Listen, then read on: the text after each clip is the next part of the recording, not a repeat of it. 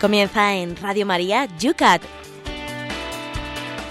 El Catecismo para Jóvenes, explicado por el Obispo de San Sebastián, Monseñor José Ignacio Monilla.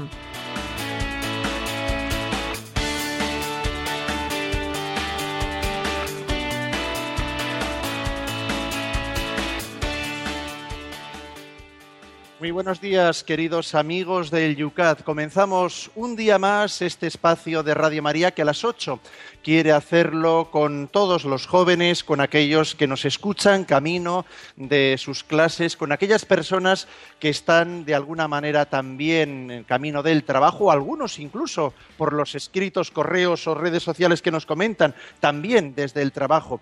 Nunca nos olvidamos de los que quisieran estar trabajando y están en esa gran empresa del paro. Nosotros en esta mañana queremos tener un recuerdo también muy, muy, muy especial de todos los alumnos, los colegios por los cuales ya hemos pasado, porque hoy nos encontramos en un colegio. Estamos en San Sebastián, en el Alto de Miracruz, estamos en el Colegio de la Asunción. Desde aquí nuestro saludo para la congregación que lleva adelante esta, este gran proyecto educativo y también para todos los exalumnos que nos estén escuchando de San Sebastián, que hayan pasado por este centro.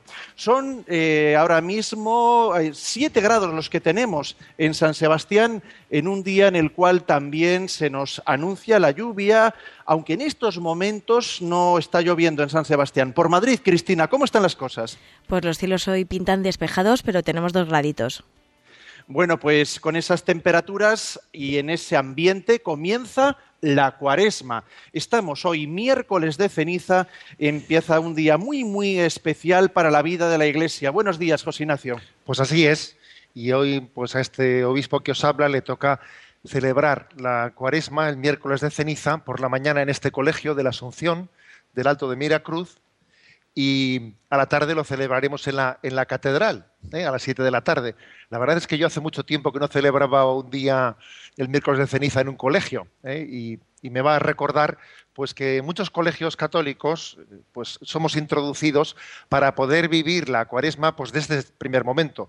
Y vamos a, volver a, a cumplir ese, ese rito, esa tradición que dice, recuerda que eres polvo y en polvo te convertirás, o también dice, convertíos y creced en el Evangelio, que es una manera de recordar dos cosas, que somos caducos, pero que también estamos llamados a algo muy grande. Francisco Javier dijo aquello de, somos un poquito de polvo, pero con, con ansias de infinito y de felicidad. O sea, poquita cosa somos, pero tenemos deseo de eternidad. Y eso es lo que se manifiesta en, ese, eh, en esa ceniza. Poquita cosa somos, pero no nos conformamos más que con la vida eterna. Pues desde aquí nuestro saludo a los alumnos, a los madrugadores, a los valientes que están aquí. Un aplauso para los alumnos que están con todos nosotros en este aula que vamos a también, pues el aplauso para ellos, para los que nos siguen también a través de la radio, para todos. Comienza aquí a esta hora, un día más en Radio María, el...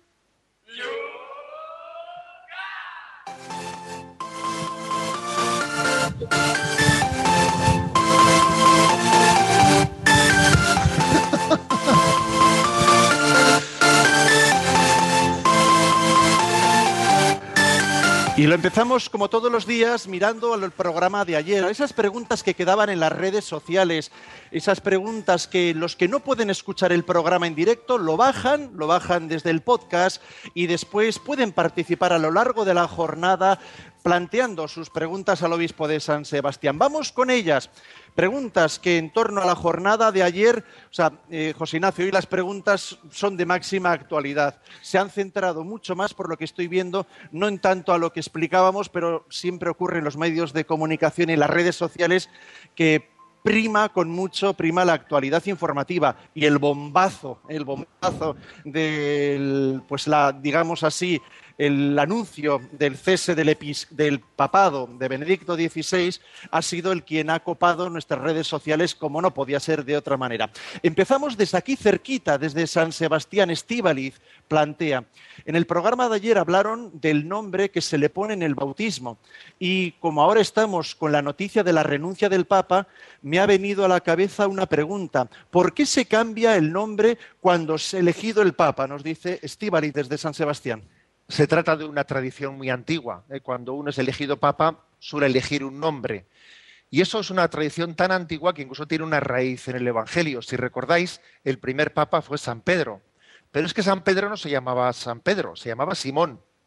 Y Jesús le dijo a Simón, Simón, tú eres Pedro y sobre esta piedra edificaré mi iglesia. Es decir, fue Jesús el que le cambió de nombre a Simón y le llamó piedra.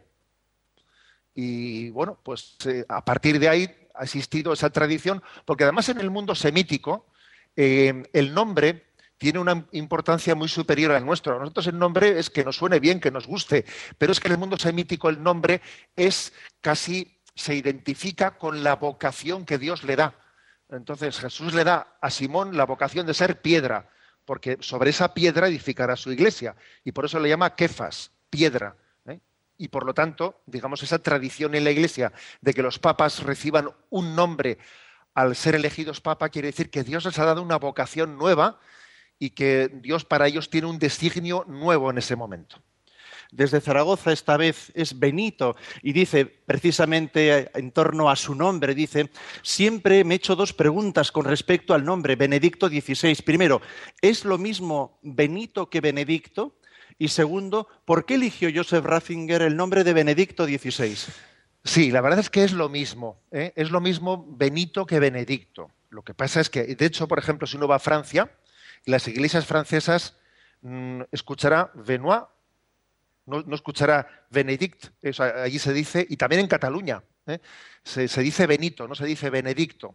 O sea que en algunos idiomas se dice Benito, en España, sin embargo, y en todos los países hispanoparlantes se dice Benedicto. Esto sencillamente es porque, bueno, pues hay que decir que la lengua romance derivó de maneras distintas en unos sitios y otros, y en unos sitios, digamos, más popularmente se llamó Benito, como una especie de ¿eh? pequeña forma popular de decir el término, y Benedicto es como un lenguaje un poquito más culto, pero estamos hablando del mismo término.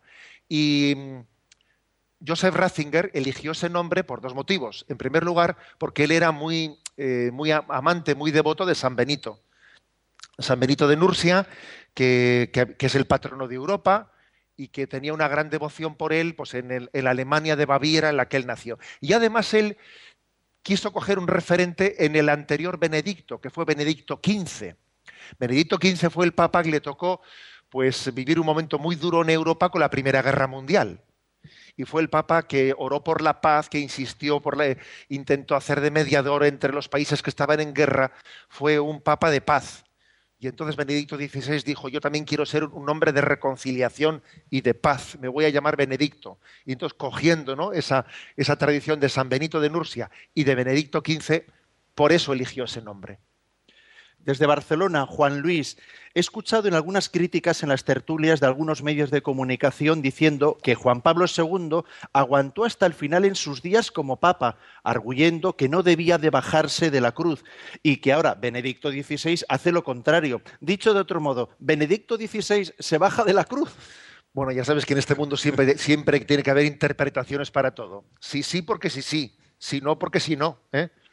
Aquí los chavales que tengo delante mío, no sé si conoceréis vosotros, yo cuando tenía vuestra edad, mi difunto padre me solía contar un, eh, pues un, vamos, era un relato que tiene mucho jugo, ¿no? Y decía él, el relato del padre, el hijo y el burro. ¿Lo conocéis? ¿No suena? ¿Eh? Pues el relato dice que pasan, pasan el primer pueblo, pues el padre subido en el burro y y el hijo caminando, y la gente en ese pueblo dice, pero qué, pero qué padre, fíjate, el pobre chaval caminando y el padre ahí, fíjate qué padre, ¿no? Escuchan la crítica y el siguiente pueblo se cambian y se sube el chaval y el, padre va andando, ¿no?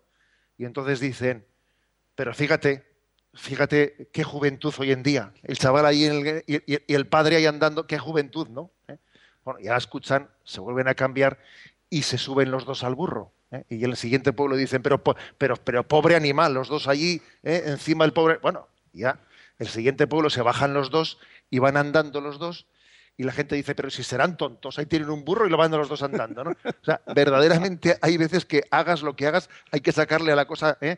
punta. A ver, yo creo que cada uno tiene que ser mm, muy sincero en la búsqueda de la voluntad de Dios. Y Juan Pablo II entendió que él tenía que vivir eh, abrazado a la cruz mm, aceptando su enfermedad hasta el último momento, porque entendía que esa enfermedad es verdad que era una gran cruz, estar tan limitado.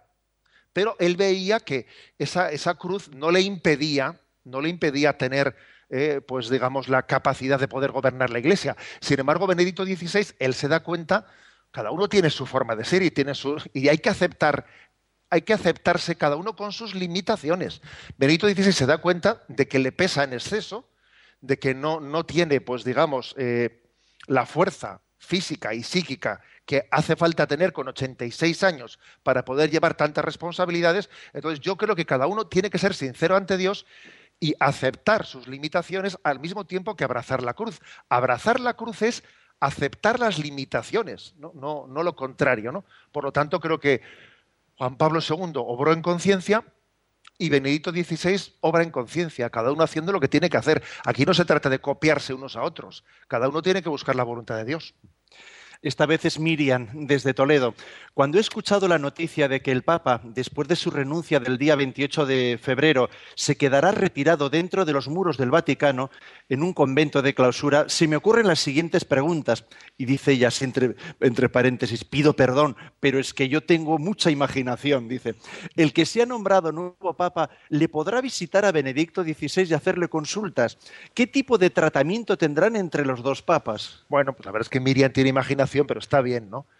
Eh, pues obviamente el Papa va a quedar dentro del, dentro del Vaticano. ¿Le puede visitar? Pues claro que le puede visitar. Ahora, no va a ir a visitarle a un Papa, no. Joseph Ratzinger ya no será Papa, será una persona que fue Papa. Pero claro que puede visitarle porque, y, pedirle consultas, porque este hombre tiene una gran experiencia. Y yo si, eh, yo si estuviese en el caso del Papa nuevo, obviamente diría, jo, qué bueno, que aquí cerca va a estar Benedicto XVI, retirado en un monasterio, eh, contemplativo, pero a mí me puede ayudar, ¿no? A darme un consejo, etcétera. Pero obviamente el Papa, ¿cómo se van a tratar entre ellos? Pues muy, sencillo. Cuando entre el nuevo Papa ¿eh? a hacerle una visita al que ha sido Papa hasta ahora, pero que ya no lo será, y que será Joseph Ratzinger, el que le llamará con el tratamiento de su santidad, como se le llama al Papa, será Joseph Ratzinger el que le llame con ese tratamiento al nuevo, ¿eh? y no el nuevo al anterior. Es decir, porque en el fondo nosotros no seguimos a una persona, no seguimos a Juanito ni a Fernando, no, seguimos al sucesor de San Pedro, se llame como se llame. Si es que esto es una prueba de humildad, aquí no estamos ensalzando a ninguna persona, sino a lo que ella representa. Y cuando alguien deja ese cargo, deja de representar y, pasa a ser Joseph, ¿eh? ya, ya no es Benedicto XVI. Creo que esto también es un ejemplo de cómo nosotros en nuestra fe cristiana no estamos idolatrizando a nadie en absoluto, sino que eh, en el Papa reconocemos pues, un, hombre que ha sido llamado a ser sucesor de Pedro, hasta que deja de ser llamado. ¿eh? O sea, esto es así. Esto ahora soy obispo yo de San Sebastián, igual eh, dentro de X tiempo, pues dejo de serlo y soy José Ignacio. Y, porque en el fondo no seguimos ni a José Ignacio ni a nadie, ¿no? sino a la vocación que Dios nos ha dado a cada uno desde Alcalá de Henares, un tocayo mío, dice, soy un seguidor suyo en Twitter y en Facebook y me llamó la atención que en el momento en que se conoció la noticia de la renuncia del Papa, usted lanzó, lanzó en estas redes sociales una imagen del Papa sosteniendo una lamparilla encendida, acompañada de la frase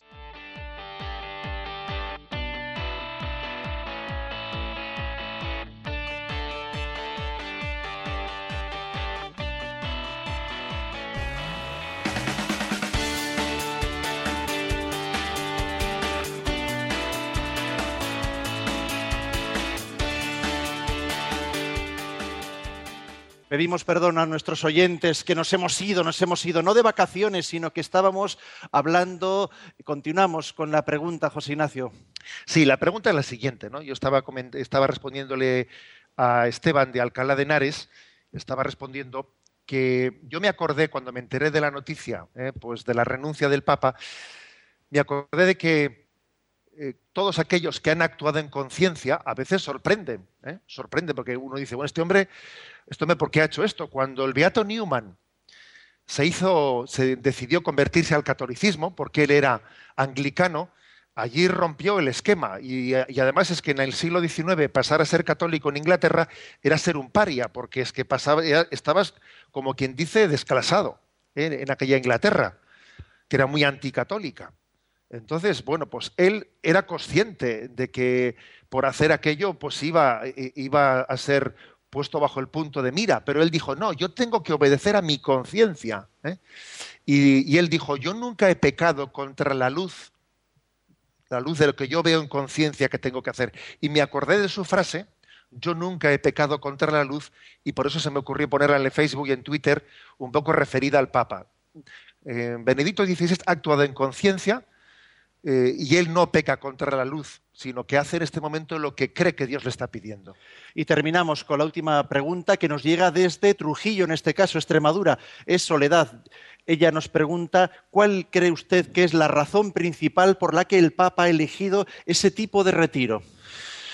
Bueno, yo, yo creo que hay dos, dos motivos. El primero, por discreción y austeridad. Porque, para empezar, si el Papa se, retira dentro de los muros vaticanos y en un convento de clausura, hay que decir que ahí no, pues es muy sencillo, es muy sencillo preservarle, porque el Vaticano ya está preservado. Si fuese a retirarse a un sitio en Alemania, habría que poner allí pues formas de cómo cuidarle, unas medidas de seguridad. Dentro del Vaticano no hace falta ponerlas. Es un motivo de austeridad y discreción.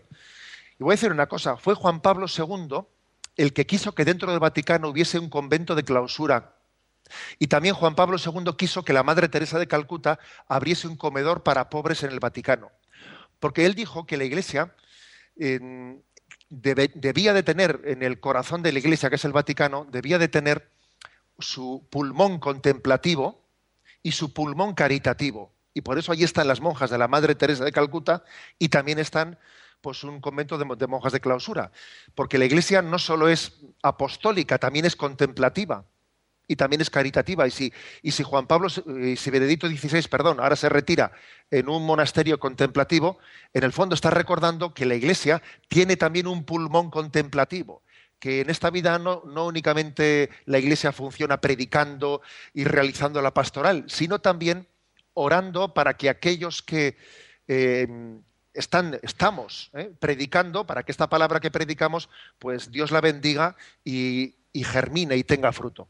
Estamos precisamente en el Alto de Miracruz, en el Colegio de la Asunción. Al ladito tenemos un convento de clausura, contemplativas, las Madres Dominicas de San Sebastián, que están también aquí orando, no solo por los alumnos de este centro, sino por todos los jóvenes y también por todos los oyentes que están ahora esta misma hora sintonizando Radio María, cuando son las nueve y veinte minutos, siete y veinte minutos para todos los que nos escuchan desde las Islas Canarias. Sin más demora, comenzamos los dos puntos del día de hoy.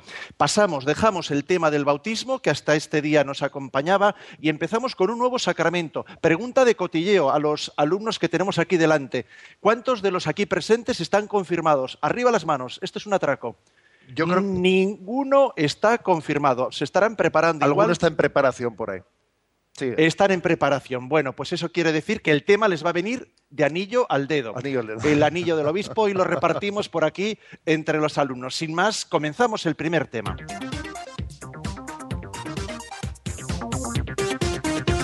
Es el tema del Yucat, el 202 del Yucat. Y dice así, la pregunta para esta mañana.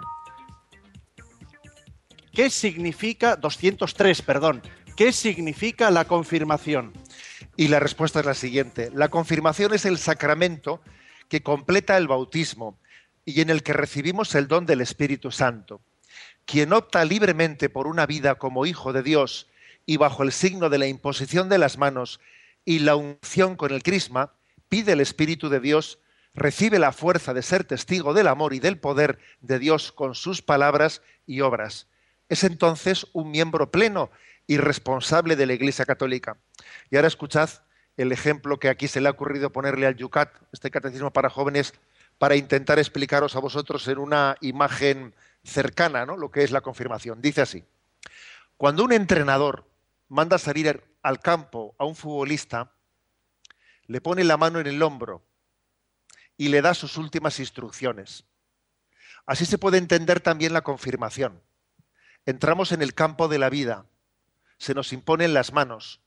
Por el Espíritu Santo sabemos lo que debemos hacer. Nos ha motivado profundamente. Su envío resuena en nuestros oídos. Sentimos su ayuda. No queremos decepcionar la confianza que ha puesto en nosotros y vamos a ganar el partido para Él. Solo tenemos que querer y escucharle. Bueno, se le ha ocurrido, la verdad, ha sido un ejemplo sugerente ¿eh? al Yucat, a este catecismo, a este catecismo que fue precisamente Benedicto XVI el que regaló este catecismo de jóvenes a todos los que acudieron y asistieron en, la, en Cuatro Vientos a la Jornada Mundial de la Juventud ¿eh? en España en el 2011.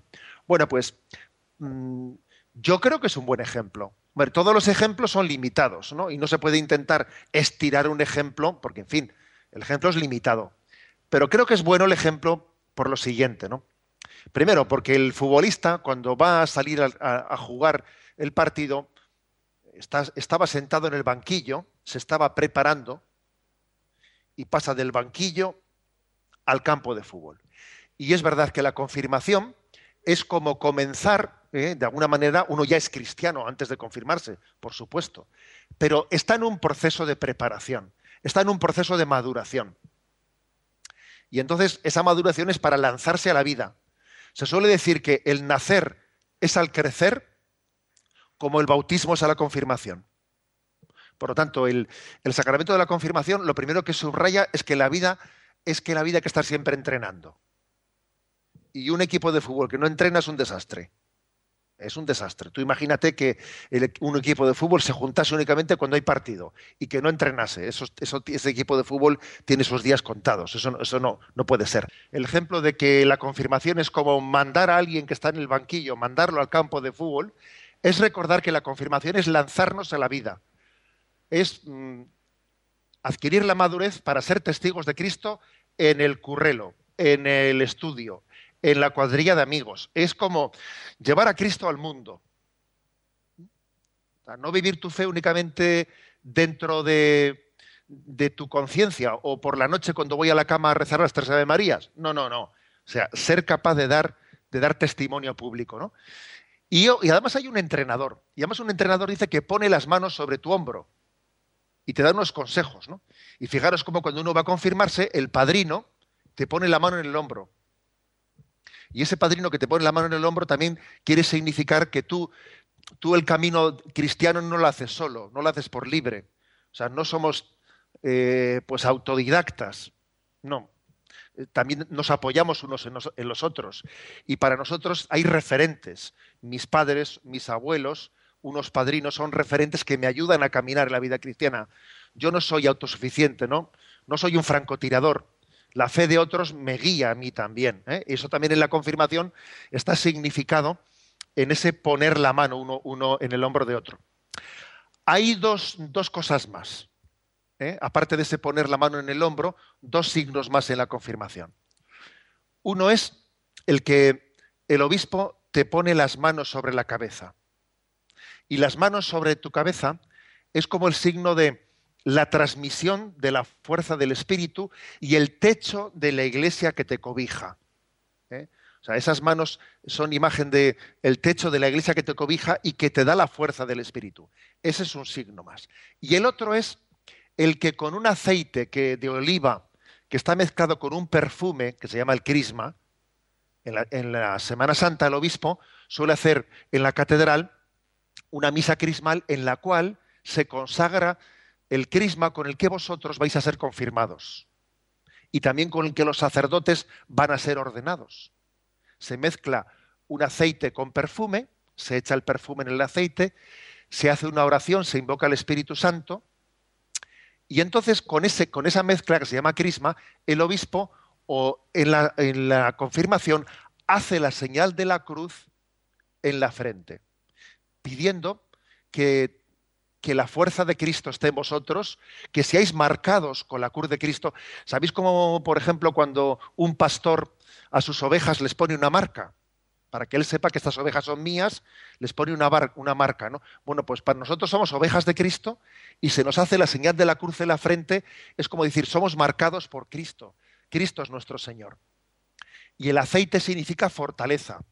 Y el perfume significa el buen olor. O sea, que se le note a un cristiano que es distinto a los otros, por su estilo de vida, por su forma de, querer a los demás, que tenga el buen olor de Cristo. Por eso se le, se unge con aceite para que se fortalezca y con el óleo para que se distinga su vida. ¿Mm? Bueno, pues esos son los signos. ¿Mm?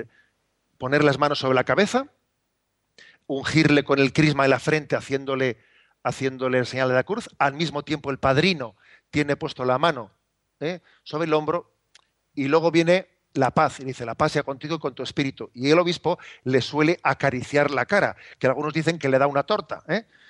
A mí cuando era pequeño me decían, el obispo de, ¿eh? El obispo de Roma, para que te acuerdes de mí, toma, ¿eh? decía, y, como que el obispo le pega una torta, pero eso es un poco, eso es leyenda, ¿eh? eso no es verdad. Leyenda, urbana. Sí, bueno, yo en alguna ocasión así, pues a alguno le he hecho una caricia un poquito más así fuerte de lo, pero ya, sonreído, pero no pasa de ser una caricia. Se dice la paz sea contigo, ¿eh? y, le, y le acaricia su rostro, como signo de dar la paz. Esos son los signos del sacramento de la confirmación. La imposición de las manos en la cabeza, la unción con el crisma en la frente, ¿eh? haciéndole la cruz con el crisma, y el darle la paz. ¿eh? Bien, pues básicamente yo creo que está explicado este punto.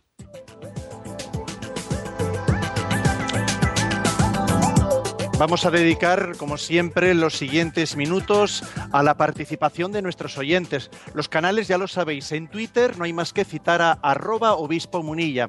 En Facebook entrar en la página de este programa y bajo la pregunta que ya desde ayer teníamos planteada, la página es Yucat Radio María, podéis hacerlo también. Bueno, y hoy vamos a dar un poquito de, eh, vamos a decir, están enchufados los alumnos que están aquí delante nuestro y ya tenemos también para todos ellos un micrófono inalámbrico para que puedan ellos también participar y hacer sus preguntas. Pero antes tenemos también nuestro temazo musical, nuestro descanso para el programa de hoy.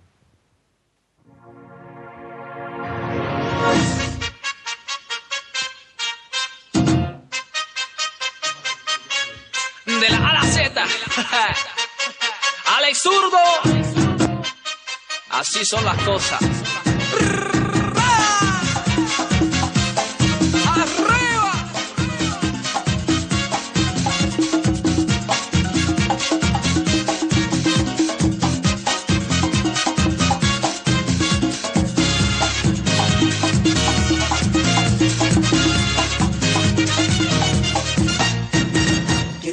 Te veo descontrolado, viviendo una vida desanimado, te la pasa quejando de rencoroso, con una actitud de malamañoso, la cara jugada como un gruñón, que nunca le gusta pedir perdón, que nada te alegra, siempre curioso, deja esa amargura, no seas rabioso. ¡Dile!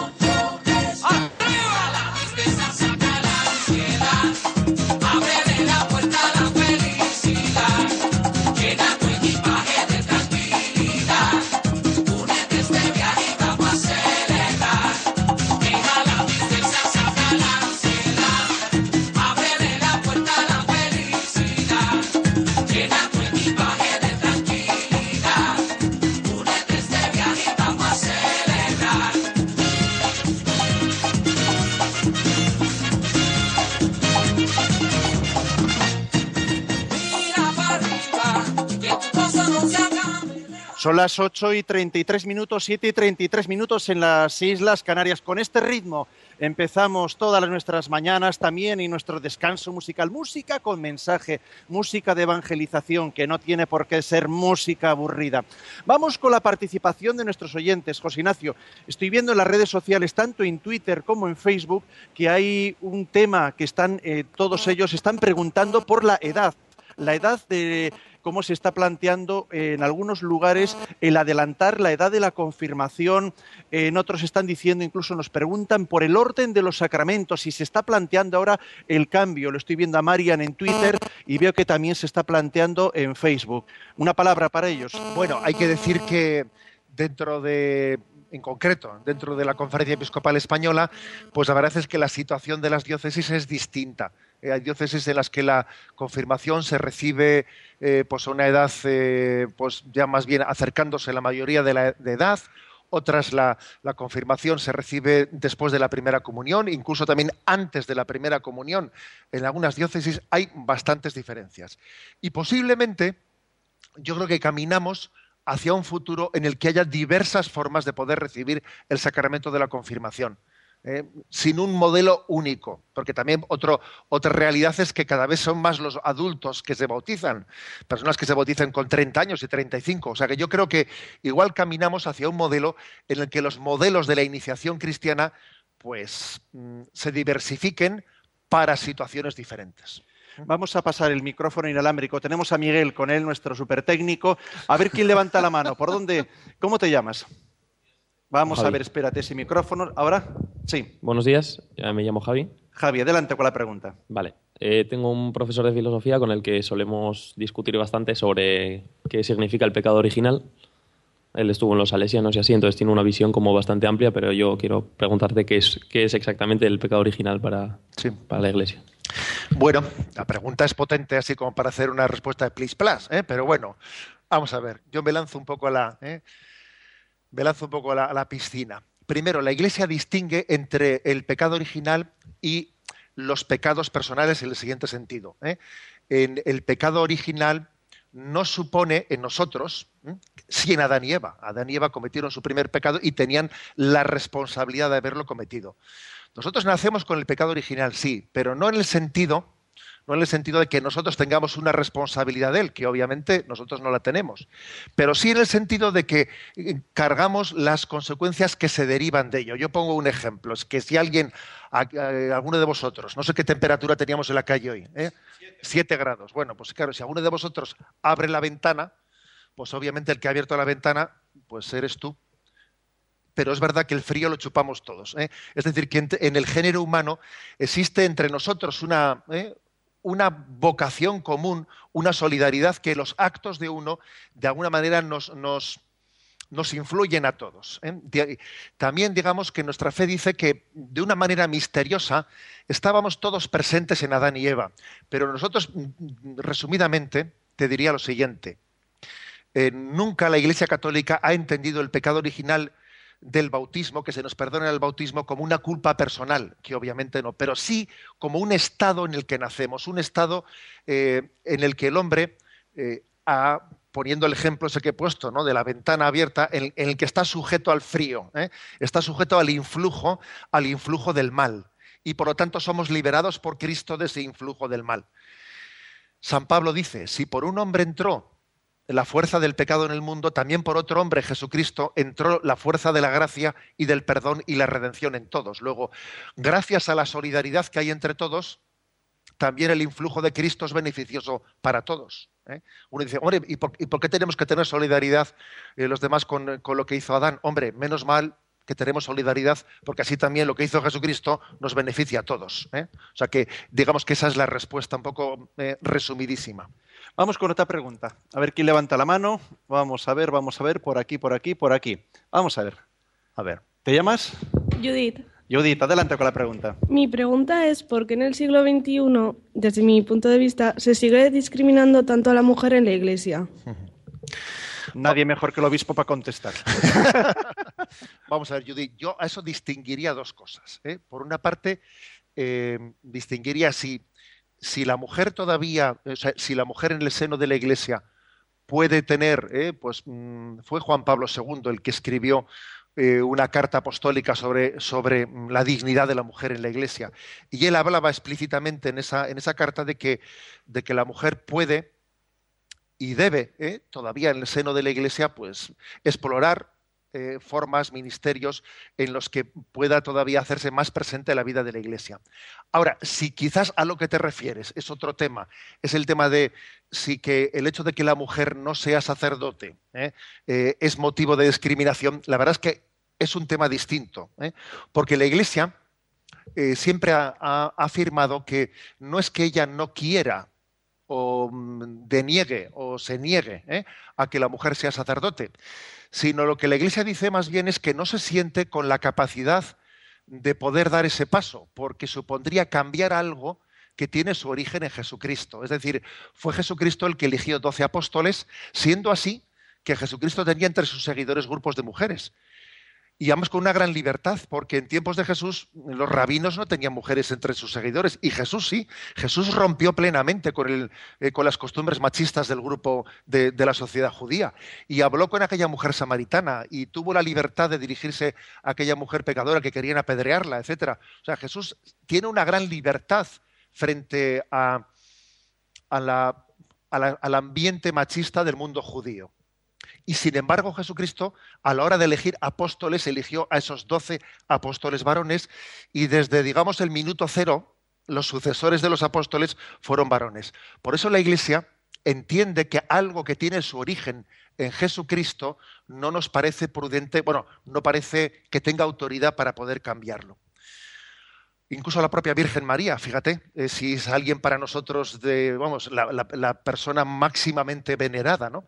Y sin embargo a María, a que, que, está presente en el momento de la venida del Espíritu Santo en Pentecostés, sin embargo María no fue elegida como uno de los doce apóstoles. También hay que decir una cosa, que la columna vertebral de la Iglesia no somos los sacerdotes, ¿eh? Esto, esto creo que es importante eh, decirlo. ¿eh?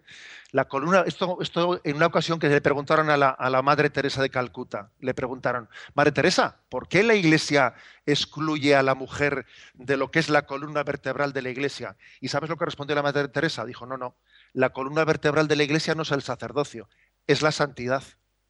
Y a esa estamos llamados indistintamente, pues, una vocación, otra, hombres y mujeres el obispo, este anillo que ves que tiene el obispo en este dedo, este anillo significa el desposorio de Cristo con la iglesia.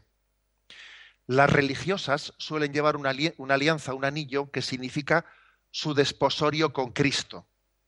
¿Eh? Por tanto, digamos, en la mística ¿eh? de la iglesia, eh, la religiosa es esposa de Cristo y el sacerdote, el obispo, es esposo de la iglesia. Es la manera, digamos, eh, la, la, forma esponsal eh, de entender nuestra relación con Jesucristo. ¿eh? Pero bueno, esa es la, la pregunta. Luego continuaremos con más preguntas, pero todavía nos queda un punto por explicar en el programa de hoy, cuando son las 8 y 42 minutos, 7 y 42 minutos en las Islas Canarias. El punto es el 204. ¿Qué dice la Sagrada Escritura acerca del sacramento de la confirmación?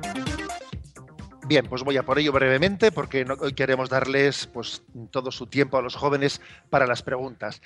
Dice lo siguiente, ya en el Antiguo Testamento el pueblo de Dios esperaba que el Espíritu Santo se derramaría sobre el Mesías. Jesús llevó una vida en un espíritu especial de amor y en total unión de su Padre del cielo. Este espíritu de Jesús era el Espíritu Santo que anhelaba el pueblo de Israel. Y era el mismo espíritu que Jesús prometió a sus discípulos, el mismo espíritu que descendió sobre los discípulos 50 días después de la Pascua, en la fiesta de Pentecostés. Y nuevamente es el mismo Espíritu Santo de Jesús quien desciende sobre aquel que recibe el sacramento de la confirmación. Ya en los Hechos de los Apóstoles, que se escribieron pocos decenios después de la muerte de Jesús, vemos a Pedro y a Juan en viaje de confirmación. Ambos imponen las manos a nuevos cristianos que antes solo estaban bautizados en el nombre de, del Señor Jesús para que su corazón se llene del Espíritu Santo. Vamos, resumidamente, que en el Antiguo Testamento el Espíritu Santo aparece menos que en el Nuevo Testamento. Aparece como una promesa de los profetas. ¿Eh? Yahvé enviará el Espíritu Santo.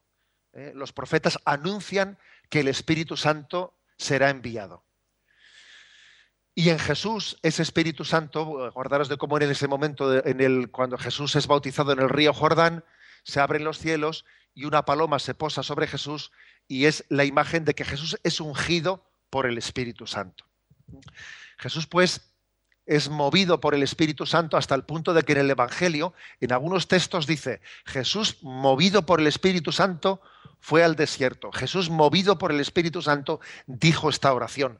O sea, el Espíritu Santo estaba tan unido con Jesús, está tan unido con él, que es como, podríamos decir, el motor de, su, de sus actuaciones, el motor de lo que dice, el motor de lo que hace.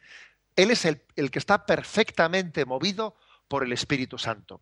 También nosotros estamos llamados a dejarnos mover por el Espíritu Santo. O sea, porque el Espíritu Santo en nuestra vida nos está inspirando. Si uno está atento, Dios te da inspiraciones. Como dice un amigo mío, el problema está en distinguir entre las ocurrencias y las inspiraciones de Dios, porque algunos confunden sus ocurrencias con lo que Dios les inspira y no es lo mismo. ¿eh? Hay que tener una gran vida espiritual para distinguir qué son mis ocurrencias, lo que a mí se me ocurre, de lo que Dios me sugiere, de lo que Dios está en mi corazón eh, indicándome para hacer el bien. ¿eh? Por tanto, un cristiano tiene que dejarse inspirar por el Espíritu Santo, dejarse mover por él. Bien, este es, digamos, básicamente el, punto. Hay que decir que aquí se nos refiere que en el capítulo 8 de los Hechos de los Apóstoles se cuenta cómo Pedro y Juan fueron a confirmar. Aquí se dice, no, el obispo viene a confirmar el día tal. Bueno, pues fijaros que ya en el capítulo 8 de los Hechos de los Apóstoles se cuenta que Pedro y Juan iban a confirmar. ¿eh? Dice esto cuando los apóstoles que estaban en Jerusalén se enteraron de que Samaría había recibido la palabra de Dios, enviaron a Pedro y a Juan. Ellos bajaron hasta allí y oraron por ellos para que recibieran el Espíritu Santo, pues aún no había bajado sobre ellos ninguno, tan solo estaban bautizados en el nombre en el nombre del Señor Jesús. Es decir, que dice que estaban bautizados pero todavía no había bajado sobre ellos el Espíritu Santo. Y Pedro y Juan invocaron el Espíritu sobre ellos. Es, digamos, el primer texto que tenemos un poco claro del sacramento de la confirmación en el Nuevo Testamento. ¿eh? Es uno de los textos más claros para eh, fundamentar bíblicamente eh, el sacramento de la confirmación. Pues básicamente esto es lo que explica el punto 204.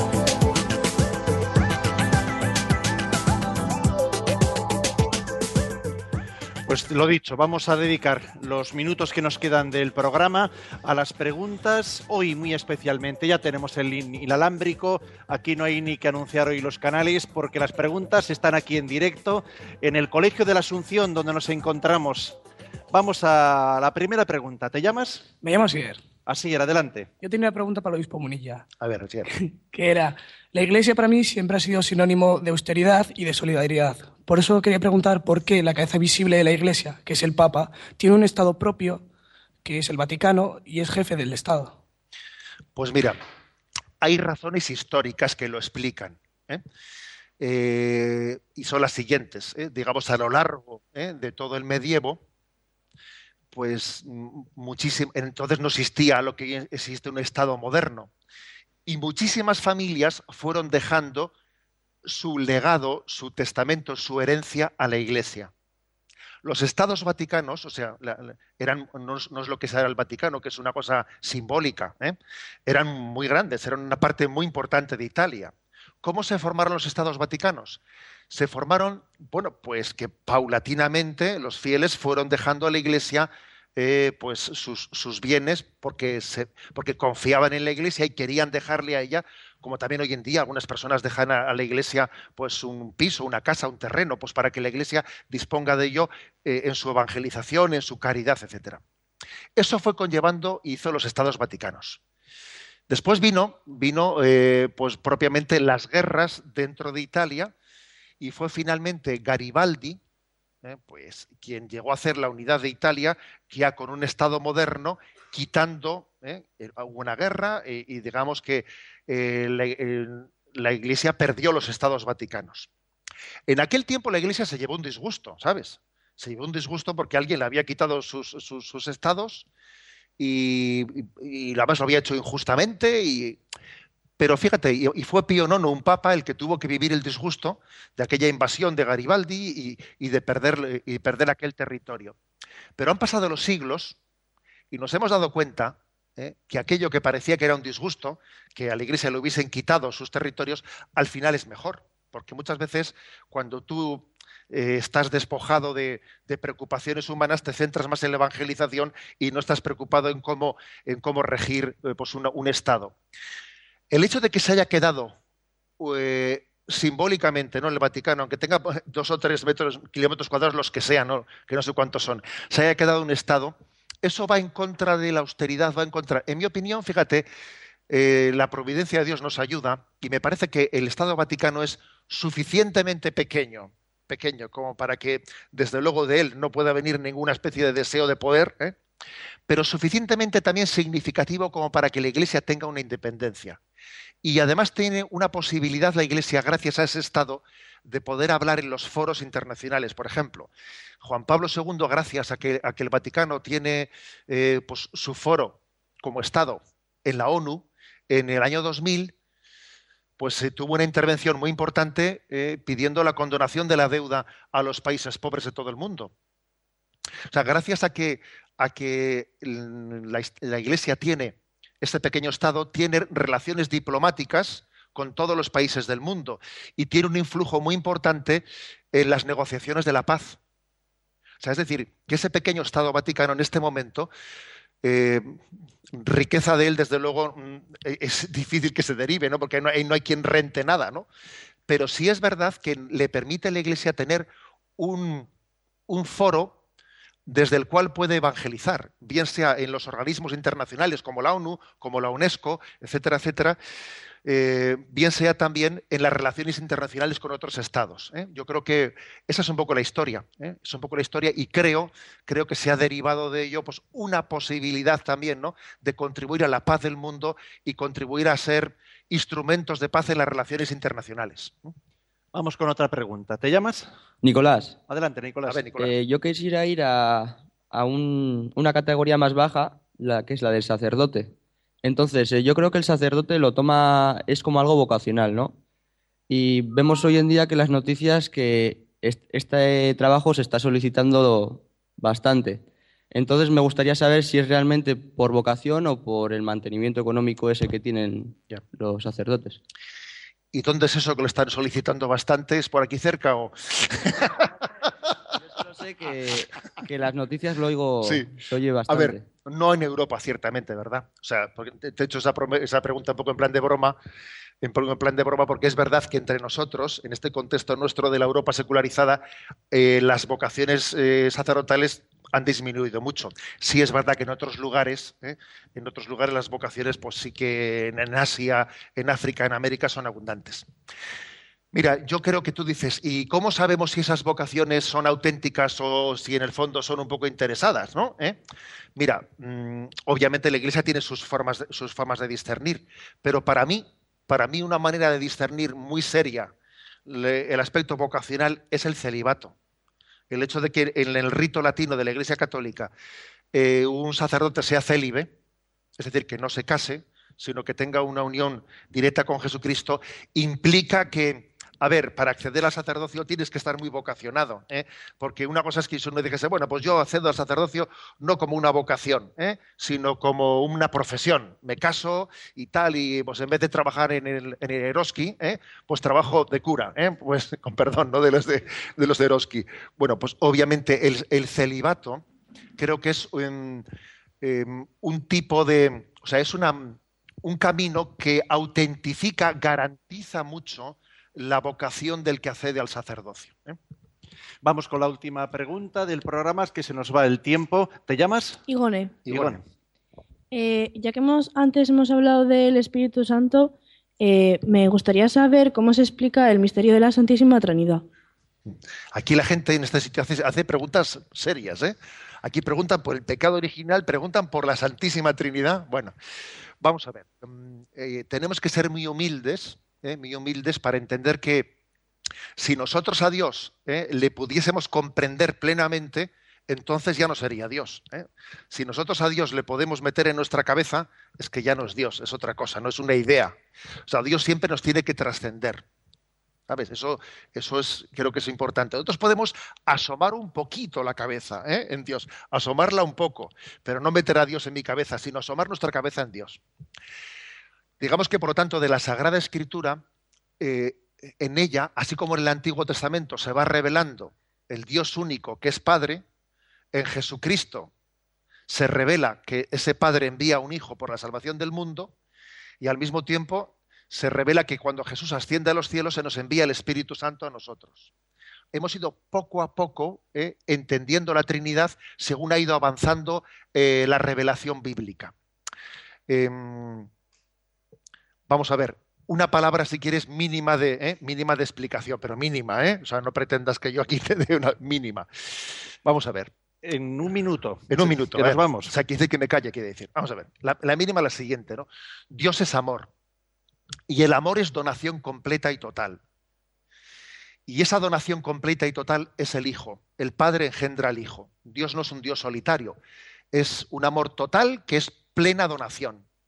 Y, es, y, esa, y ese efecto de la donación de Dios es el Hijo. Y el amor que se tienen entre el Padre y el Hijo es el Espíritu Santo. Esa es básicamente la explicación que San Agustín da eh, de cuál es una explicación racional de cómo Dios, siendo uno, son tres personas. Pero bien, me alegro mucho de que, de que hagáis estas preguntas con tanto fundamento.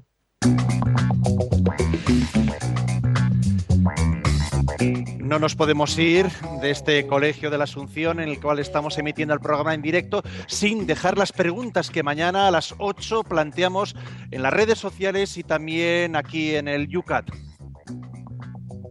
Si Dios quiere, mañana vamos a concluir con el sacramento de la confirmación y nos quedan tres puntos. El 205, ¿qué sucede en la confirmación? El 206, ¿quién puede ser confirmado y qué se exige a quien solicita la confirmación?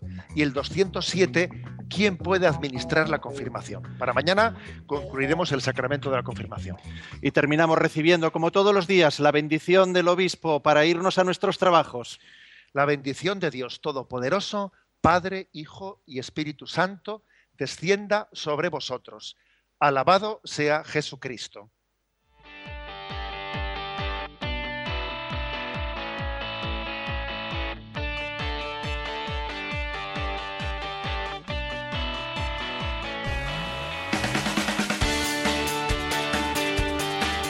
Y así finaliza en Radio María Yucat, un programa dirigido por el obispo de San Sebastián, Monseñor José Ignacio Monilla.